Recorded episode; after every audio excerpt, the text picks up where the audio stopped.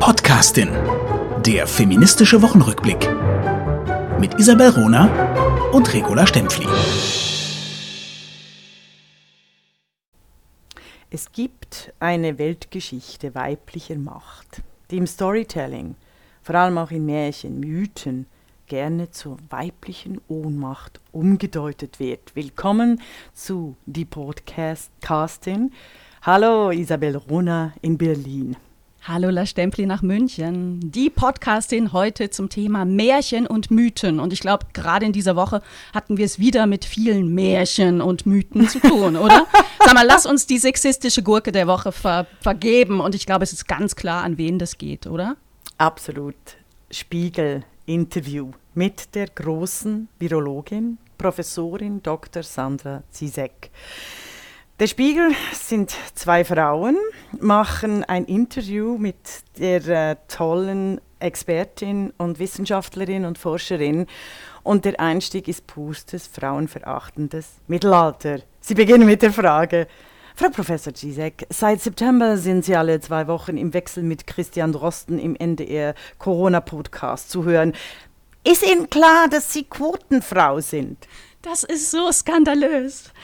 Sandra Ziesek ist Direktorin des Instituts für medizinische Virologie am Uniklinikum Frankfurt. Mhm. Sie ist Professorin für medizinische Virologie an der Uni Frankfurt, zudem auch noch. Und sie kriegt so eine Kackfrage. Sie ist sie hat die gleiche Position wie Drosten. Und sie wird gefragt, wissen Sie eigentlich, dass Sie eine Quotenfrau sind? Mhm. Und die Spiegeljournalistin äh, verteidigt sich auf Twitter und sagt, das seien kritische Fragen. Es geht noch weiter. Weil Zizek muss natürlich lachen, also sagt, lacht. Aber was kann Frau auch anders als lachen? Das ist unmöglich, so zu beginnen. Ich kenne das aus eigenen Interviews, könnt ihr alle nachlesen. Ich werde gerade ein, äh, eines aus im Jahr 2008 dem Magazin aufschalten. Genau gleich.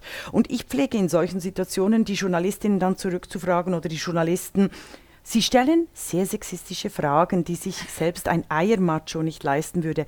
Ihnen ist schon klar, welches Spiel mit Ihnen gespielt wird. Und dann ist sehr oft der Fall, dass das Interview wirklich aus dem Ruder läuft, äh, dass es dann nicht gedruckt wird, dass es äh, Auseinandersetzungen gibt. Oder das ist dass das Problem. Oder dass du sehr, sehr negativ dargestellt wirst. Ne? Ja, und das, äh, ja. Äh, Sandra Ziesek hat es auch auf Twitter äh, thematisiert, äh, weil sie darauf angesprochen wurde, warum haben sie das nicht, nicht direkt beim Gespräch gesagt, das ist jetzt sexistisch, was hier abläuft. Denn es war ja nicht nur diese eine Frage, sondern es waren ja mehrere Fragen. Es wird immer schlimmer. Es also, wird immer schlimmer. Es, es, gibt und, nämlich noch eine andere Frage, die heißt, äh, wie, wo war es jetzt? Äh, äh, ah, und weiter.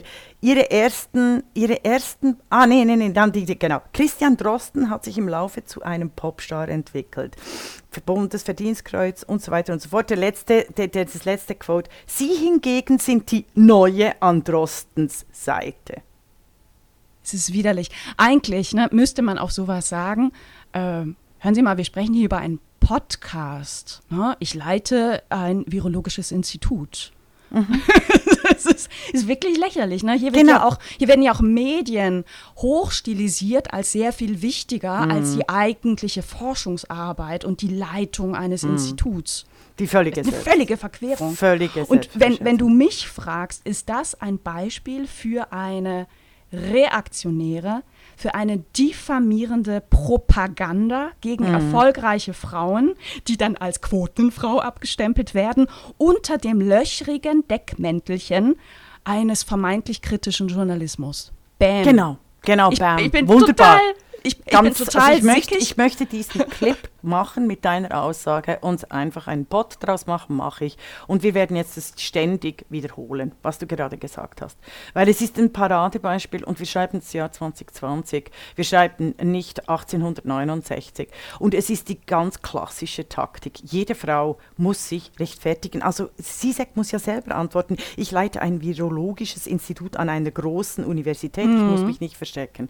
Ähm, und was das, das Schlimmste, und genauso machen sie es auch eben mit äh, mir. Ihre erste Podcast-Folgen klingen ein wenig nach Volkshochschule. Werden Sie es in Zukunft spannender machen? Und das verkaufen die Frauen, die äh, äh, Sie interviewen, immer noch als, als kritische Fragen. Ich bin ziemlich, äh, ich bin ziemlich fassungslos, ähm, aber ich, ich finde es großartig. Es gibt einen Hashtag äh, Quotenfrau und der, der läuft, der läuft massiv. Glücklicherweise haben wir ganz viele kluge Menschen, Und, die hier war- reagiert haben. Ich, ich war heute früh sehr intensiv auf Twitter unterwegs und ich habe mich wirklich gefreut, weil es ist eine Welle der Entrüstung. Es ist ein, ein wirklich in diesem Falle brillanter und sehr gerechtfertigter Shitstorm. Und Theresa Bücker, ähm, die Journalistin, hat dazu aufgerufen, mal freche Einstiegsfragen an Männer für Interviews vorzuschlagen. Genau. Und das ist auch total witzig, tot, also witzig. Also es ist witzig und es ist absurd und wir lachen darüber, weil es eben in unserer Welt nicht vorkommt. Es ist undenkbar, dass man ein Interview anfängt Antro. Mit, ähm, wären Sie eine Frau, hätten Sie diese Karriere nicht gemacht. Was macht das mit Ihnen?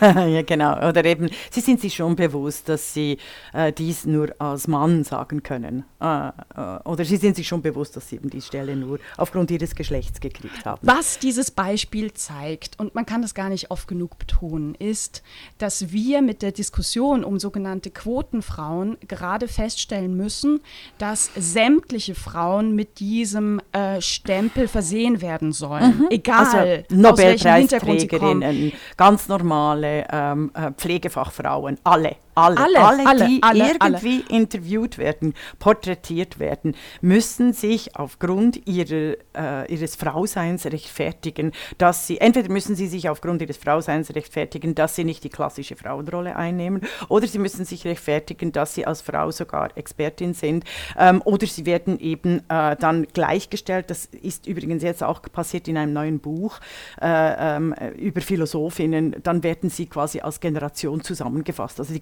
großen Denkerinnen werden jetzt alle auf eine gleiche Stufe gestellt. Dann hat man sie in einem Buch abgehandelt. Ist Und sie sind schön in einer Schublade und dann kann die Schublade wieder zugehen und wir reden wieder über normale Philosophen, nämlich über Männer. Ne? Das, ja, und, das ist ja, das. und die, dahinter. die Neue Zürcher Zeitung am äh, Sonntag äh, hat ein riesen Porträt einer Kulturveranstaltung in äh, Zürich natürlich. Also in Zürich sind ja die Deutschen äh, sehr mächtig unterwegs und auch die prägen ja auch den deutschsprachigen Diskurs. Also der süddeutschen Magazinkolumnist äh, Axel Hacke äh, schreit groß, ach, er hätte die Weinerlichkeit satt, oder?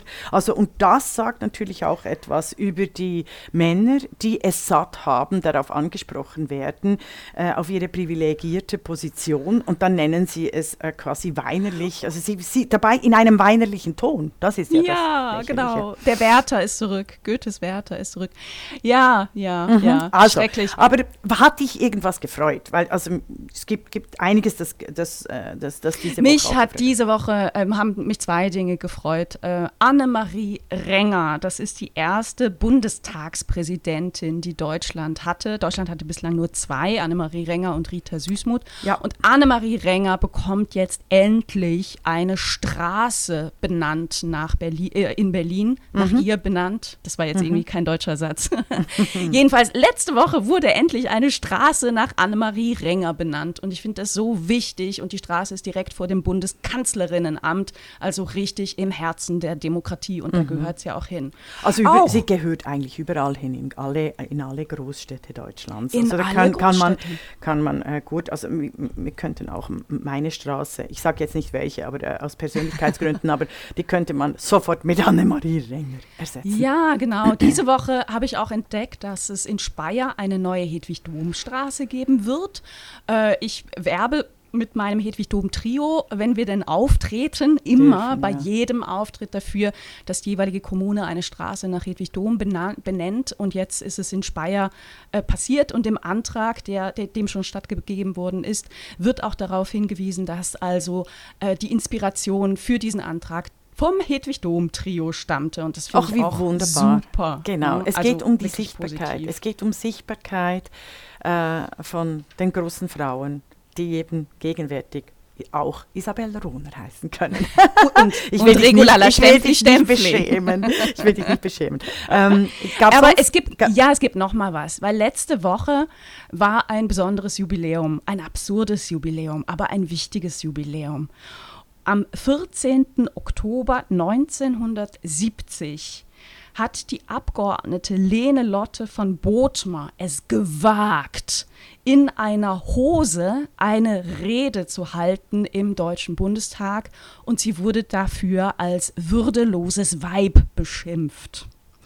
Im Vorfeld hatte der Vizepräsident des Bundestages, Richard Jäger von der CSU, sogar erklärt, er würde es keiner Frau erlauben, in einer Hose ans Rednerpult des Deutschen Bundestages zu gehen. Das mhm. wäre unwürdig. Was für ein Riesenskandal und wie wichtig auch daran zu erinnern. Ne? Hosen sind politisch.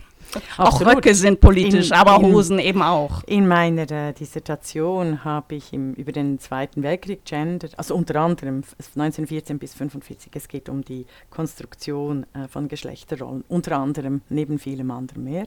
Ähm, habe ich auch das Beispiel eben der hosentragenden Amazonen, die immer in Kriegszeiten thematisiert und skandalisiert wurden. Und deshalb habe ich meine Dissertation auch mit der Schürze in die Landesverteidigung genannt, weil es war eigentlich den Frauen war vorgesehen, dass sie nur mit der Schürze eben, also quasi in klassischer Frauenrolle, in die Öffentlichkeit treten konnten. Ach, wie spannend. Also von dem her war das, äh, von dem her war das. Ja, natürlich weißt du das nicht, weil eben Sachbücher von Frauen also äh, immer wieder neu erfunden werden müssen. Also alles, was in den 90er Jahren auch von großen Frauen geschrieben wurde, wurde nicht in den Medien weitergegeben. Die, die sind eben wenig sichtbar und da musst du wirklich digging, digging, also was wir beide ja auch machen. Wir müssen wirklich immer nachgraben und sehen ähm, äh, und, und die Frauen sichtbar machen, die eben ganz wichtige Dinge schon längst äh, erarbeitet haben, damit wir auf dem aufbauen können, auf dem Wissen aufbauen können. Und das ist ja eine dieser fehlenden Kontinuitäten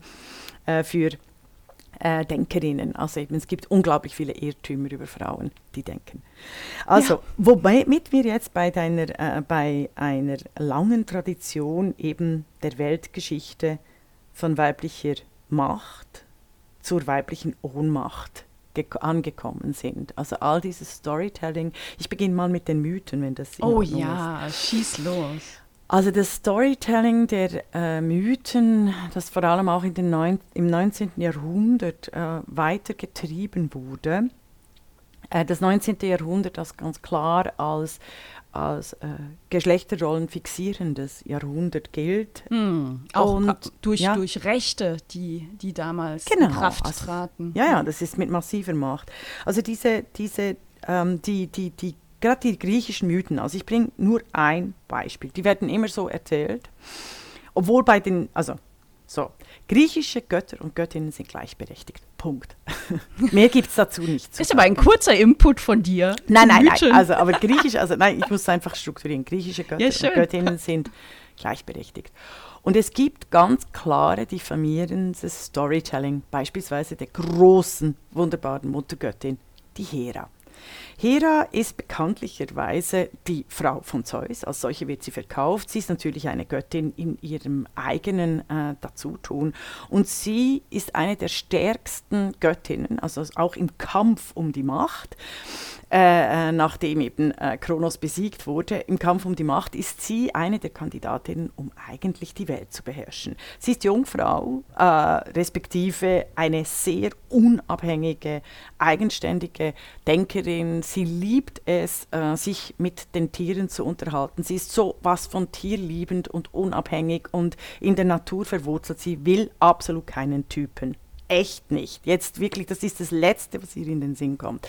Der Zeus will sie aber unbedingt bespringen. Also der ist ja nicht dumm. Der weiß, er muss diese Frau entweder unterwerfen, heiraten oder ermorden. Das geht bei Göttinnen nicht. Und er wirbt um sie unglaublich x tausend Male, oder? Mhm. Und sie immer, ehrlich, ehrlich, äh, eher gehe ich in die Unterwelt, als dass ich mich irgendwie mit dir äh, äh, abgeben würde. Jetzt, und jetzt kommt's, das ist dann auch das Thema, das Zeus immer wieder anwendet, äh, da er sie nicht aus freien Stücken kriegt, verwandelt er sich in ein Tier. Weil gerade Hera ist eben bekannt als die große Tierliebhaberin, also die Fruchtbarkeitsgöttin auch, mhm. die, die sich um, um Natur, um, um, die, um alle Lebewesen kümmert, auch um die, die Macht und Gestaltungsmöglichkeiten aller Lebewesen. Und äh, er verwandelt sich in einen Uhu, äh, es regnet und dann ist er so ganz ein süßer Uhu am Fenster, völlig äh, äh, äh genässt und so. Und sie, sie sieht ein bisschen aus wie der NRW-Innenminister Roll. ja. Und sie macht das Fenster auf und der Uhu setzt sich auf äh, ihren Schoß und ähm, dann ist die Sache geritzt. Oder? Also wir wissen, wenn, wenn eine Frau irgendwas auf den Schoß nimmt, dann, dann, dann ist sie unterworfen. Oder? Und dann beginnt, und all diese, diese Riesengeschichte, die unbedingt geschrieben werden sollte über die wunderbare Hera, wird dann in, in der äh, griechischen Mythologie von den großen Autoren äh, so umgewandelt, dass sie dann zu der rächenden, bösartigen, eifersüchtigen mm. Gattin des großen Donnerschlag besitzenden Zeus äh, gemacht wird. Es ist unglaublich. Dabei ist sie nicht eifersüchtig, oder, sondern sie wurde eigentlich unterworfen. Und diese, diese, diese diese, diese Frustration ist so wichtig und sie will eigentlich, deshalb kommt, wird, es gibt ganz viele Geschichten mit dieser unendlichen Rachsuchtigkeit oder Eifersüchtigkeit. Da geht es her, nach meiner Interpretation, nur darum, sichtbar sichtbar, wieder sichtbar zu werden.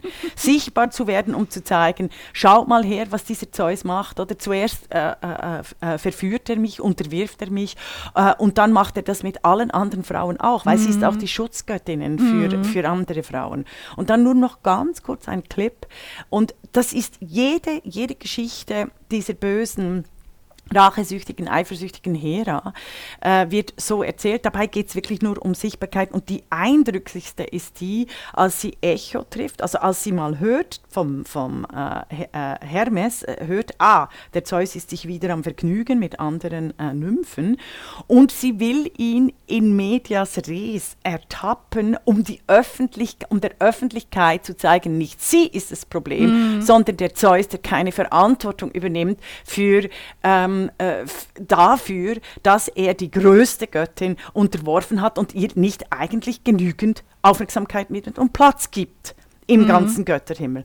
Und dann stellt sich ja, schickt der Zeus, typisch alter Mann schickt junge Frau vor, um die alte Frau in ihrer, in ihrer ähm, Aktion, Sichtbarkeit und Macht zu brechen. Klassiker, schickt die Echo vor die sie ablenkt, oder? Und weil, weil die Hera ist, ist zauberhaft gegenüber den Frauen. Also sie lässt sich immer mit, äh, von Frauen auch ähm, äh, fördern, respektive sie fördert junge Frauen. Und die Echo lenkt sie ab, dass der Zeus entfliehen kann. Und einmal mehr ist der Hera somit die Macht der Sichtbarkeit, dessen, was wirklich ist, oder Sichtbarkeit heißt auch Verhandelbarkeit, das Narrativ, das Storytelling, wird ihr ver verwehrt. Und dann sagt sie der Echo über diese Zunge, die mich genarrt. Äh, weiß ich einen Fluch, Echo, wie alle Frauen seither, dürfen nur noch die letzten Silben des patriarchalen Systems wiederholen. Wow. Es ist großartig, es ist großartig. Wow. Also ich habe es noch viel, viel mehr. Ich habe ein ganzes, äh, ich habe irgendwie 600 Seiten, die ich schon längst auch publizieren müsste zum ganzen Mythos. Aber für mich sagt das eigentlich alles äh, von, der, äh, von, von der Auseinandersetzung zwischen alten Frauen und jungen Frauen, die quasi auch instrumentalisiert werden im patriarchalen System und eben die dann zum, zum sprechenden Echo werden des patriarchalen Systems. Oh, also. Also das ist für mich, also das ist für mich mein Zugang mit allen äh, Mythen. Ich finde auch die Vatertochter äh, Athene oder die, also die Kopfgeburt mhm. von Zeus. Das ist großartig. Mhm. Das, darauf können nur Männer kommen. Und das ist natürlich jetzt äh, die bittere Seite davon ist also ist natürlich klar, dass es da auch um die, Leih, die sogenannte Leihmutterschaft geht, die eigentlich keine Leihmutterschaft ist, sondern äh, ein, ein Uterusverkauf und Ankauf, also ein Menschenfleischverkauf. Das wäre dann noch ein anderes Thema, aber wir sehen und wie diese, nein, aber wir sehen natürlich in den Mythen, die es geht immer um weibliche wahnsinnige Macht, die verknüpft ist mit der äh, äh, Fruchtbarkeit, mit der Naturnähe, die sich dann im Storytelling mhm. zu einem Unterwerfungsakt äh, transformiert. Oder mhm. siehst du das anders? Ich, ich finde das wahnsinnig spannend, mir vorzustellen, dass man diese Geschichten, also Mythen wie Märchen, prägen ja unsere Kulturen. Sie mhm. werden immer wieder weitererzählt mit dem Sinn, ähm, auch, auch pädagogisch zu erziehen. Ne? Also mhm. Frauen ähm, Vorbilder zu schaffen im Sinne von, das passiert eben mit dir, wenn du so und so handelst. Oder äh, auch um Verhalten ähm, zu normieren. Also so und so verhalten sich eben Männer und es hat keine Folgen. Je mhm. häufiger man solche Geschichten erzählt, umso normaler wird es. Ne? Also sind eben starke, ich mag das, das Wort ja überhaupt nicht, Narrative. Ich mhm. finde, es ist, es ist, es taucht momentan in jedem anderthalben ja. Text auf und es langweilt mich. Aber was ja, dahinter steckt. so stark geworden sind. Also weil es ja, so bewusst genau. ist, Eigentlich wie wir, wie wir Beziehungsmenschen sind, die sich strukturieren entlang der Worte. Narrative sind Denkmuster. Ja. In dem Geschichten erzählt werden, lernen wir zu denken. Und dieses Denken müssen wir hinterfragen. Ich finde es unglaublich spannend und eine kreative Herausforderung, solche Geschichten neu zu erzählen. Mhm. Ähm, dazu kommen wir dann auch da gleich. Gehen wir doch mal Aber auf Tournee, weil das möchte ich unbedingt machen. Das wird doch mal für, für in 20 Jahren. Ach, ich, ich denke ja nicht so langfristig. Lass uns das nächstes Jahr machen. Okay.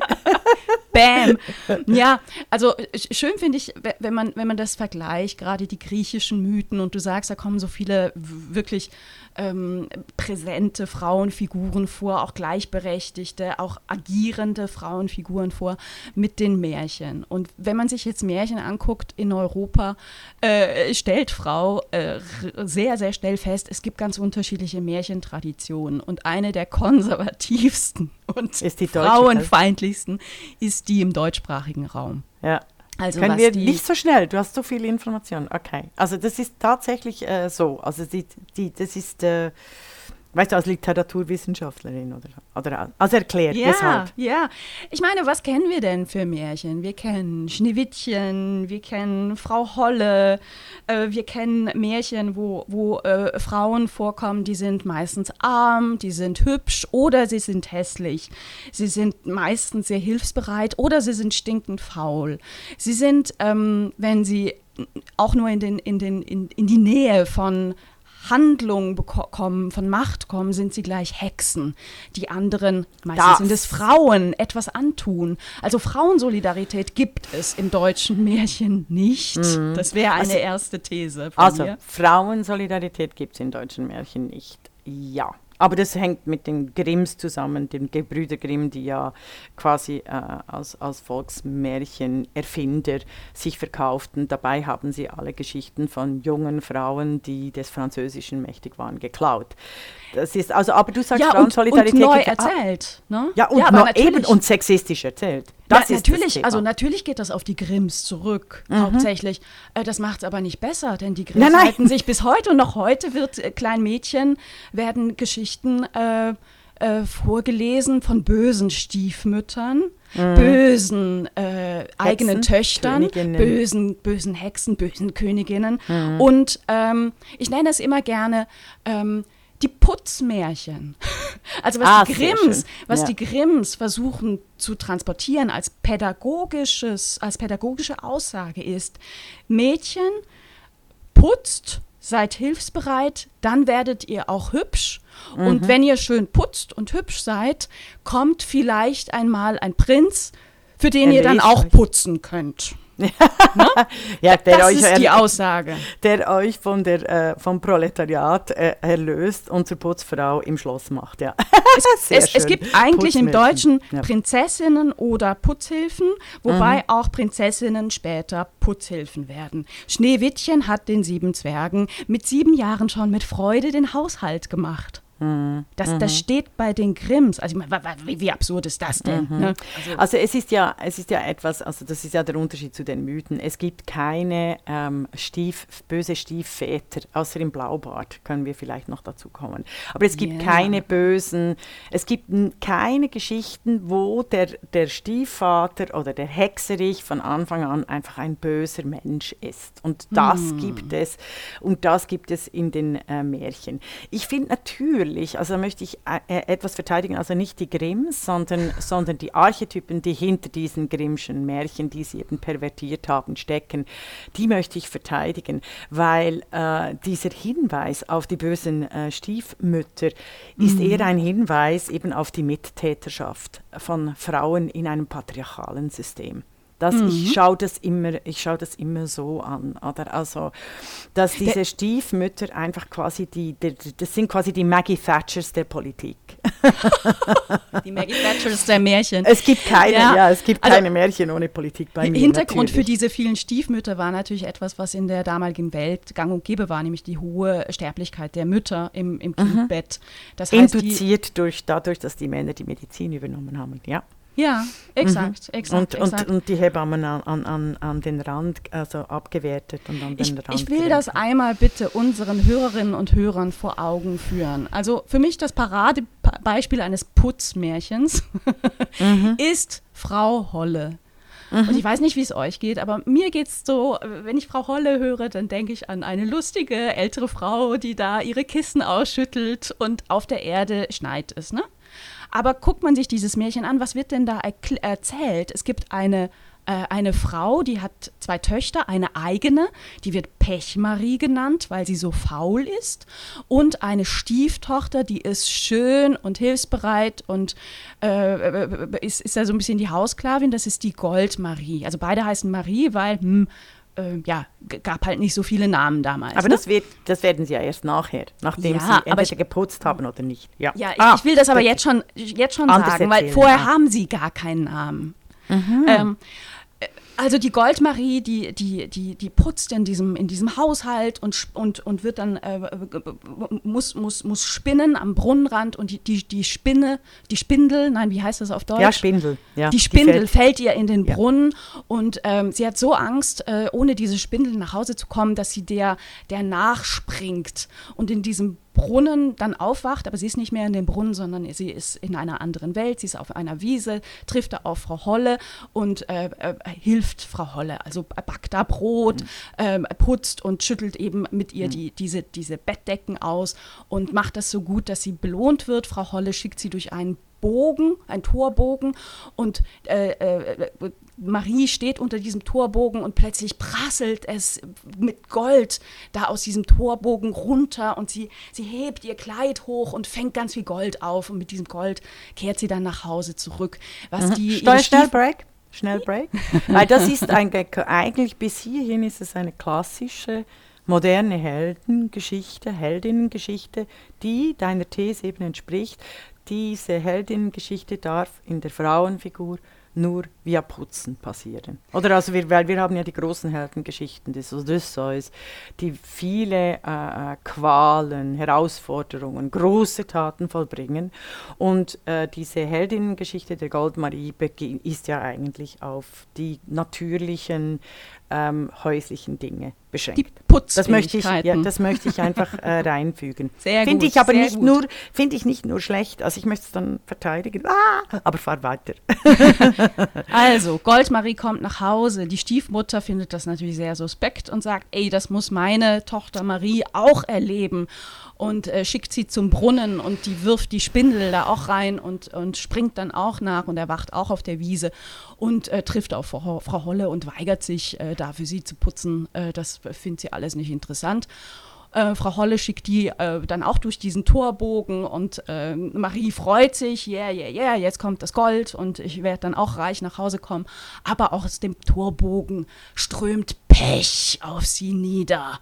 Pech, mit dem man früher äh, in, im Mittelalter auch Diebe und äh, Verbrecher gebrandmarkt hat, ne? Ja. als eine ja. Folter. Ja. Ähm, und so kommt sie nach Hause und sie kriegt dieses Pech nie mehr ab, weil sie war faul. Und das muss jetzt auch sichtbar für alle im wahrsten Sinne gebrandmarkt mhm. sein. Das ist Frau Holle. Niedliches kleines Märchen, weigert euch es euren Töchtern und Enkelinnen zu erzählen, sage ich da nur. Man müsste einfach anders, man muss es anders erzählen. Also weil Dazu ich möchte wir schon noch. schnell, ja, aber ich möchte schon schnell die Heldinnenreise verteidigen. Mhm. Also es geht eigentlich als Archetyp für mich bei, beim, beim Holle-Märchen, geht es tatsächlich um die, die Urgewalt der Natur in weiblicher Form, ist klar. Das ist wirklich ein Archetyp über die Jahrtausende Wo, wo, wo siehst du die Urgewalt das der ist Natur? Die, die, die Holle. Also die Holle, die macht ja eben, die macht Schneien, die macht Schneien. Also das ist für mich, also für mich ist die, die, die, die Holle ist die große Göttin und die ist ja immer gebend und nehmend. Und die, ähm, es heißt, also ich argumentiere nicht gegen dich in der Interpretation des Putzfilms. Man könnte einfach diese Geschichte Frau Holle anders erzählen. Und es geht eigentlich darum, dass die Menschen darauf au aufgefordert, äh, dass die Menschen aufgefordert sind, sich um die wichtigsten Belange, die Notwendigkeit, äh, eben die Ökonomie äh, zu kümmern, auch die in der Natur, also eben die, die Äpfel zu ernten, die Brote hinauszunehmen, äh, die, die, die Decken, also ich würde es eben nicht äh, Kissen ausschütteln nehmen, sondern quasi das Haus zu bestellen, um die, die Freiheit auch zu leben. Also die Wichtigkeit, also das ursprüngliche mm. Mär Märchen mm. von Frau Holle ist, äh, äh ist auch ganz anders, äh, ganz anders angelegt. Also das es gibt diese, diese Göttin in, in allen europäischen äh, Mythen und Ländern. Und eigentlich hätten die Gebrüder Grimm, wenn sie auch nur einen Millimeter an, an, an äh, Freiheit verstanden hätten, aber das ist ja oft in, im, im deutschsprachigen Kulturraum äh, nicht der Fall, dann hätten sie dieses Märchen eben genau als Transformation des in der Welt sein, in dem die Ökonomie, eben das Haus bestellt wird, um dann frei zu werden, also um dann goldig zu werden. Sie hätten es auch so erzählen können, ja, aber, aber das, das, machen sie ja nicht. Und das, das hätte ein anderes Frauenbild der Grimms vorausgesetzt, was sie nicht hatten, was sie auch nicht transportieren ja, wollten. Ich möchte, weshalb ich hier interveniere, ist, ich möchte natürlich die die Kraft, auch die Befreiungskraft von, von Märchen und Mythen äh, nicht, in, nicht einfach voll in Abrede stellen, obwohl sehr viel eben sexistisch transportiert wurde. Deshalb habe ich gesagt, die meisten Mythen und Märchen handeln von Frauen mit Macht, die dann, äh, die dann sich transformiert in der Sprache und in der Weitergabe als Ohnmacht. Und ich möchte einfach dagegen halten, dass ich als Kind mich auch durch die Mythen und Märchen ein eigenes, äh, ermöglicht wurde, ein eigenes Leben zu entwickeln. Also dass Kinder nicht so dumm sind, nur nur den Putzaspekt der Märchen zu hören, obwohl der natürlich intendiert ist. Also ja, das ist mein Gegenargument. Ja, Stempfli, das ist eine nette These. Aber ehrlich gesagt, wenn du als Kind dauernd solche Märchen erzählt bekommst und die eben nicht anders äh, interpretiert werden oder überhaupt interpretiert werden. Ne? Also meistens lesen Eltern ihren, ihren Kindern was vor und da wird eben nicht drüber gesprochen und man, man sieht jetzt Frau Holle als äh, Ökonomiekritik oder als äh, Versinnbildlichung ähm, der Naturgöttin, sondern es wird erstmal eins zu eins mhm. erzählt. Also das vielleicht sollten wir keine, keine deutschen Märchen mehr lesen, sondern eben die im englischsprachigen oder, Raum, oder, amerikanischen sprachigen Raum gibt es natürlich wunderbare. Oder ähm, andere Versionen. Ich habe nämlich Frau Holle umgedichtet. Aber das mache ich ganz zu Ende, zum Ende. Ähm, mir ja, ist weil wir noch sind noch anderes. nicht fertig. Wir sind wirklich Eben. da nicht gleicher ich, Meinung. Und das finde ich, ja, find ich ja wirklich sehr spannend. Also nicht, nicht gleicher Meinung, sondern das finde ich ja wirklich spannend, weil ich, weil ich einfach rufe, aufgepasst, aufgepasst. Es gibt ganz viele ähm, Menschen, die durch die archetypische Wirkung von, selbst von den blöden Grimm-Märchens, ähm, aber auch groß geworden sind, weil sie den Kontext dahinter, quasi die Bilder, die verschüttet wurden, eigentlich noch verstehen. Das ist das einzige Argument, das Lass uns ein Märchen dazu nehmen und dann nochmal darüber nachdenken. Okay. Ich will äh, nämlich noch ein zweites Märchen erzählen und das ist ähm, Blaubart. Mhm. Da, äh, darf ich noch schnell, ne, einen Satz, bevor ich ihn vergesse, nochmals, äh, nochmals, Isabel. Die bösen Frauen in den Märchen nehme ich immer als diejenigen, die ihr Geschlecht verraten. Das sind die Angepassten. Und das hat mir geholfen, weil du musst ganz klar festhalten, dass Frauen über die Jahrhunderte hinweg als Mittäterinnen äh, kleine Mädchen beschneiden, ähm, dass sie äh, äh, ihre Schwestern vernichten, verbrennen. Also auch jetzt gerade im medialen Diskurs äh, oft. Also das, und das finde ich, das diesen Aspekt will ich so behalten. Aber also dann, deshalb ich wir, Christa dann, Wolf, machen wir, dann machen wir jetzt noch äh, Hänsel und Gretel. Wie würdest du das denn interpretieren? Also die, die Geschichte ist, ähm, die Geschwister werden ausgesetzt von ihren, äh, von ihren Eltern, weil die zu arm sind, die zu ernähren. Also Hänsel und Gretel, Bübchen und, und, und Mädchen. Das Mädchen ist ganz, ganz passiv, hat Angst, ihr Bruder muss sie beschützen. Dann kommen sie zu dieser Hexe, also eine böse Figur, ähm, die die beiden einfängt. Und da, gut, da, da gibt es tatsächlich eine Entwicklung von dieser Ja, also sie, Mädchenfigur. sie, sie, sie befreit, sie befreit, sie befreit ihren Bruder. Und ich finde es eben auch, ich finde, ich, ich finde den- der Archetyp hier bei Hänsel und Gretel ist klar. Es ist auch, es, tatsächlich ist es so, dass Menschen in Armut ihre Kinder verkaufen. Das ist mein Argument auch beim Menschenhandel und der Prostitution. Prostitution ist nur verständlich, wenn es äh, unter dem, dem Gesichtspunkt der Armut. Der Deshalb Armut, der sollten alle Reichen und Mittelstandsfrauen einfach ihre Scheißklappe halten, wenn sie irgendwas, äh, irgendwas posaunen und dann noch Mhm. äh, subventioniert, äh, subventioniert jedes kritische Prostitutionsbuch, wie jetzt gerade im Fall Piff, äh, Piff, Puff, Puff. ähm, ständig mit ihren äh, Interventionen regelrecht stören. Und also es. Gleichstellung. Du, ja, also und, und ich habe es jetzt erlebt in der Schweiz. Also da sind die Gleichstellungsfrauen, die, der de Femme Schweiz, die ja im Streit liegt mit der de Femme Deutschland, weil der de Femme Deutschland sagt, der de Femme Schweiz macht keine Frauengleichstellung äh, mehr. Ähm, die stürmen tatsächlich die Lesungen äh, von Aline Wüst zu Piff Puff Puff, um um Sexarbeit als einzig und wunderbare äh, äh, Entwicklungsarbeit für Frauen zu propagieren. Allein das Wort sagen- geht nicht. Aber das, das hatten wir Ja. auch schon, La Stempfli. Wir kommen jetzt zurück zu den Märchen. Ja, Wir, wir kommen jetzt zurück in den, in den Wald. das ist aber Hänsel Gretel. und Gretel. Also Hänsel und Gretel ist die Armut, die, der Archetyp wird da verstanden, dass Armut etwas ganz Bitteres und Schlimmstes ist für die Kinder, weil sie nämlich dann von bösen Eltern, in dem Fall von der bösen Stiefmutter, quasi verkauft werden. Oder? Und äh, und dann kommt, und die, es ist ja die Gretel, die eben dann alle rettet. Und es ist auch die Gretel, die übrigens warnt von, vor der Frau zum Essen. Der Junge will nämlich äh, das Knusperhäuschen. Der, der, ist, äh, der will ja voranstürmen und das Knusperhäuschen äh, äh, äh, Aber, aber beispielsweise da. Ähm, also die beiden werden gefangen von der Hexe. Lustigerweise wird aber nur der Junge eingesperrt. Gretel muss nämlich, das wird jetzt Putzen. alle überraschen, putzen. sie, sie muss arbeiten. Deine ne? These, ja genau. Ja, das putzende, das, die putzende Frau findest du überall.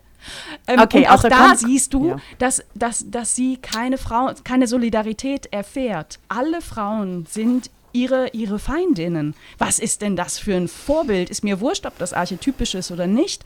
Es ist ein Es ist Bild. eine Warnung. Es ist, Es ist eine, eine Warnung, Warnung, wenn genau. Frauen keine Menschen sind, sondern sich dem herrschenden System andienen, dem Patriarchat, der Macht, der Herrschaft. Wenn sie das, falls sie das tun, werden sie zu menschenvernichtenden äh, äh, Göttinnen. Also das gibt es bei der Kali, oder? Also das ist sowohl bei den bei, bei, mon, äh, bei nicht monotheistischen Religionen sind das ja immer polytheistische Göttinnen, die sowohl die Kraft des Gebärens haben, als auch die Kraft äh, des Nehmens und der Zerstörung. Und ich finde diesen Aspekt äh, genial. Du hast selbstverständlich Ja. recht. Bei den Gebrüdern Grimm, nein, äh, äh, lassen wir weg. Vielleicht hast du tatsächlich recht, recht diese, äh, ähm, diese Märchen wegzulassen. Ich denke einfach an die Psychotherapie, die stark mit Mythen und Märchen äh, arbeitet, äh, nicht nur seit jung, sondern auch ähm, Totem und Tabu bei Sigmund Freud. Das ist großartig,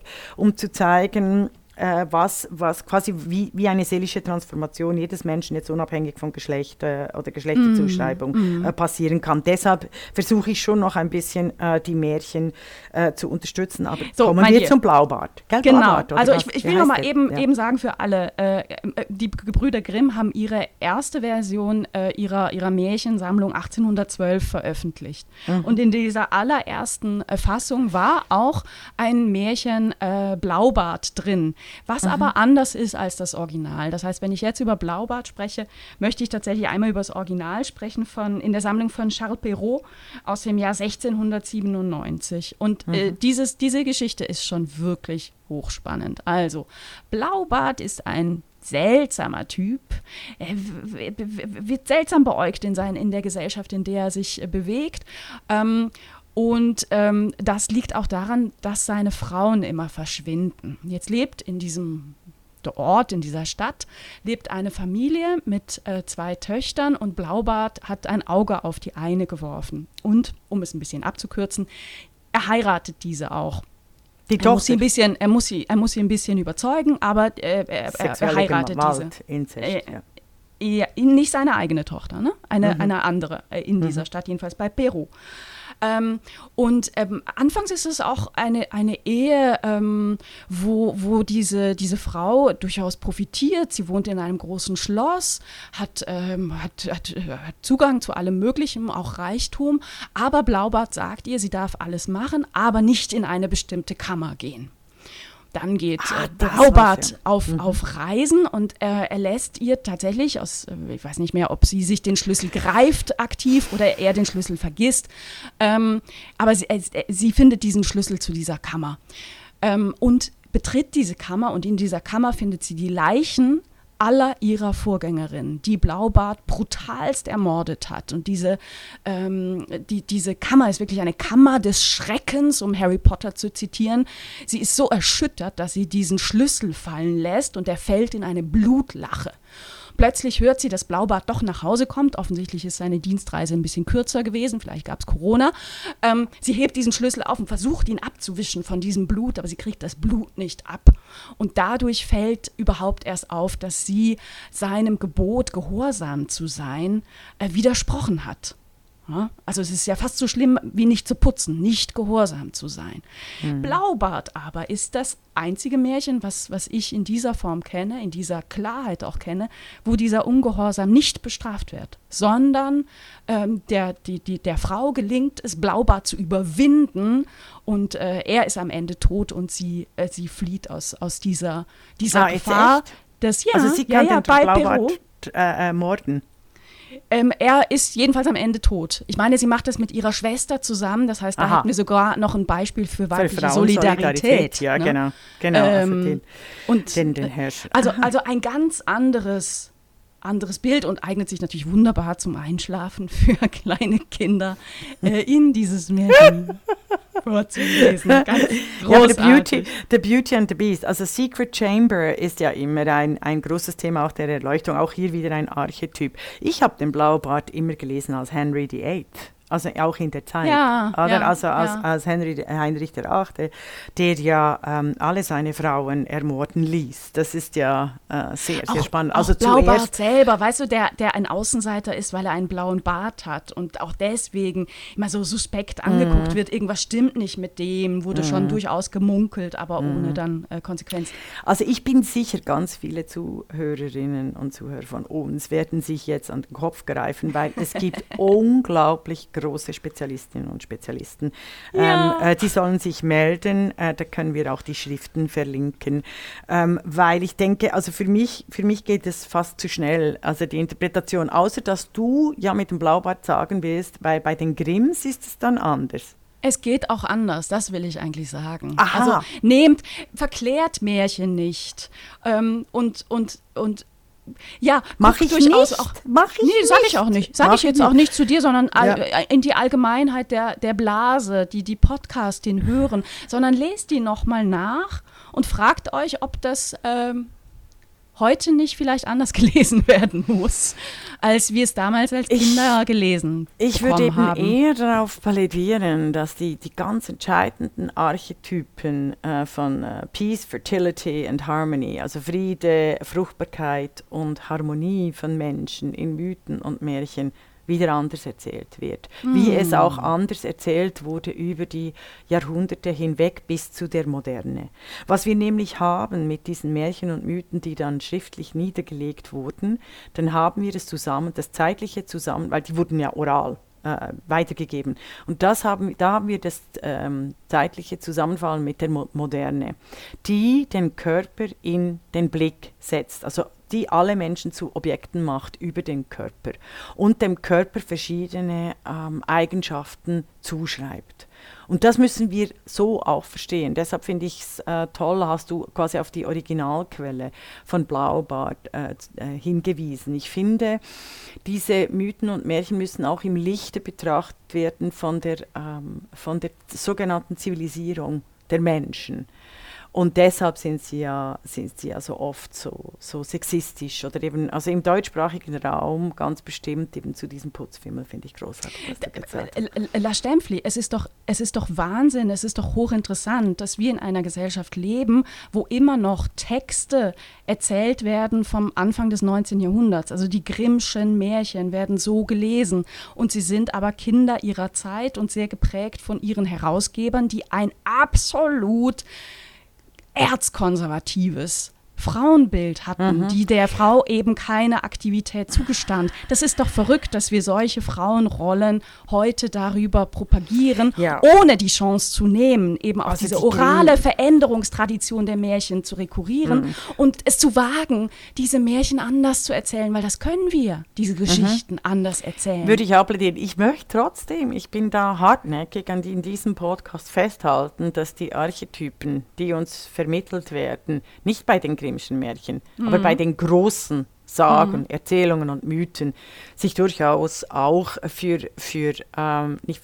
für Mädchen eignen. Also quasi, wenn es darum geht, die Seele äh, in eine Transformation zu bringen, die Seele, die Fiktion oder Narrativ, wie auch immer wir es nennen wollen, weil die Welt ist Beziehung nach mir. Also Hegel mhm. sagt, die Welt ist Geist, der Stempfli sagt als Philosophin, die Welt ist Beziehung.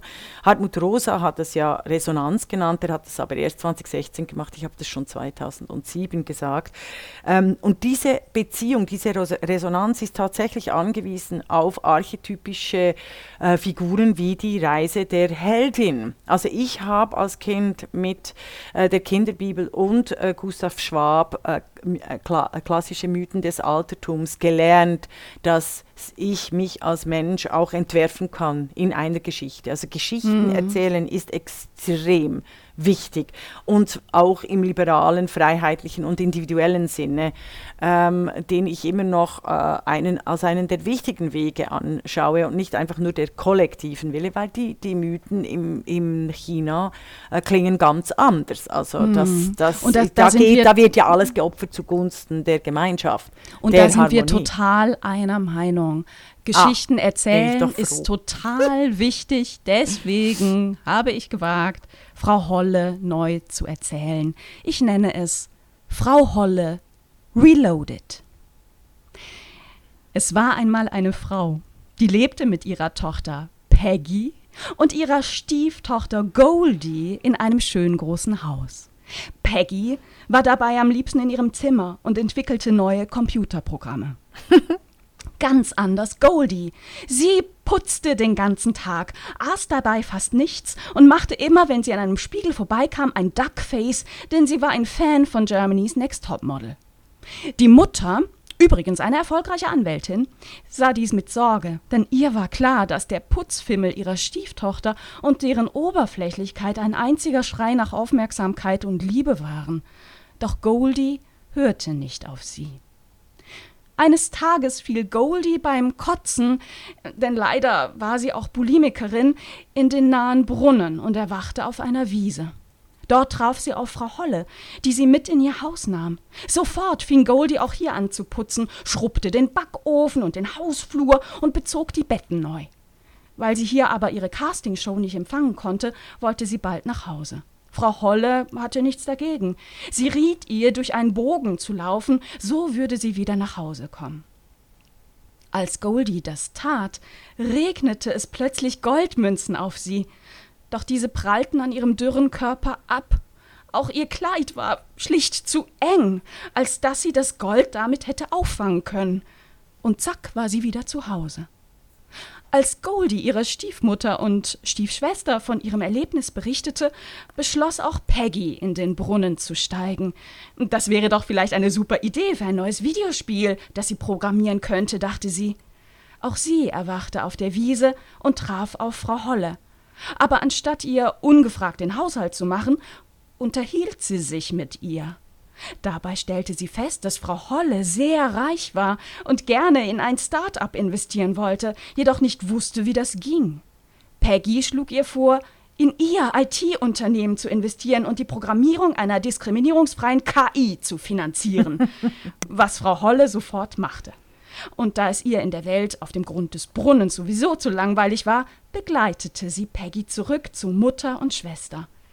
Goldie war ganz erstaunt über den Besuch, doch sie begriff plötzlich, dass sie vor lauter Putzen und Castingshows die Menschen um sie herum gar nicht mehr richtig wahrgenommen hatte. Sie machte eine Therapie, erfolgreich, und danach lebten alle glücklich zusammen und wurden durch die Arbeit von Peggy alle schweinereich. Das war die Podcastin. Das war die Podcastin, der feministische Wochenrückblick mit Isabel Rona und Regula Stempfli.